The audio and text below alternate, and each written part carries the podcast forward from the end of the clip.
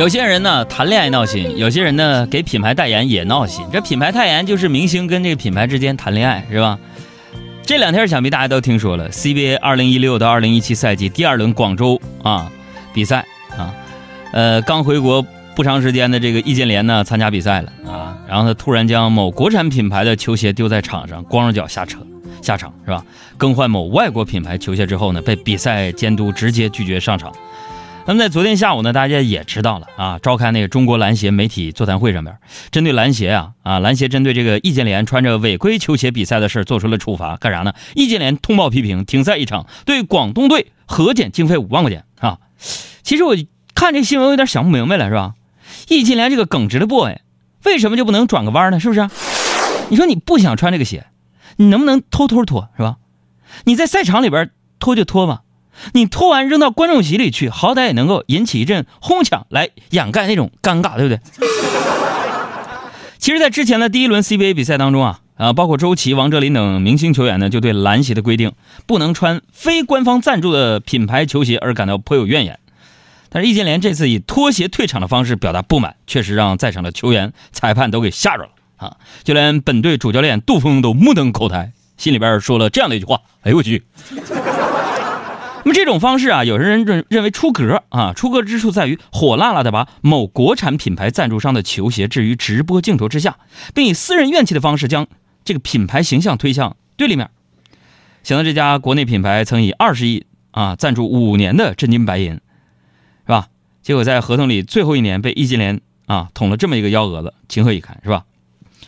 要说咱们现在生活好了，大家对自己穿的呢都有要求了。你看我小时候家穷，从来没有穿过名牌。当时我特别羡慕我们班班长，他姑姑送给他一件两面穿的夹克，一面是阿迪，一面是耐克的，你知道吗？有没有钱？有没有钱？你说有没有钱？啊！再说回这次这个扔鞋风波啊，当然，在强调人人都应该遵守职业道德的同时呢，相关部门也不妨想想自己到底错在哪儿了，是不是有没有错？你举个简单例子吧，在那个 NBA 赛场上，球员必须穿指定赞助商的球衣球裤，是吧？秋裤不是秋裤，别瞎想。一帮 NBA 穿了大秋裤，你知道吗 是吧？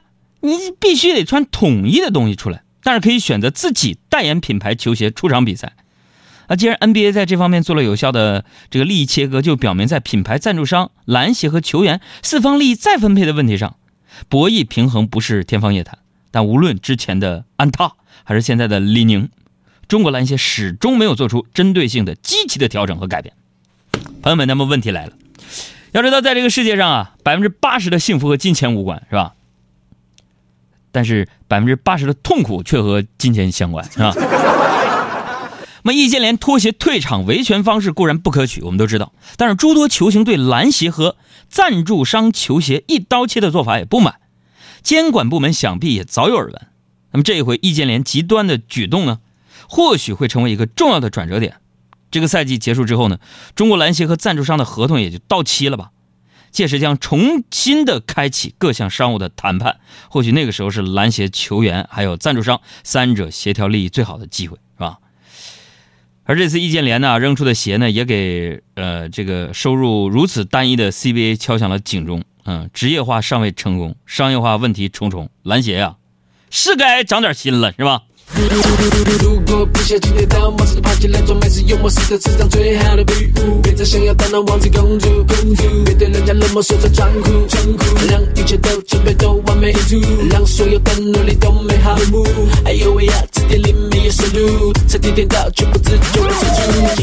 减法生活，快乐加倍。我是沈腾，欢迎和我一起收听我的好朋友海洋小爱主持的《海洋现场秀》。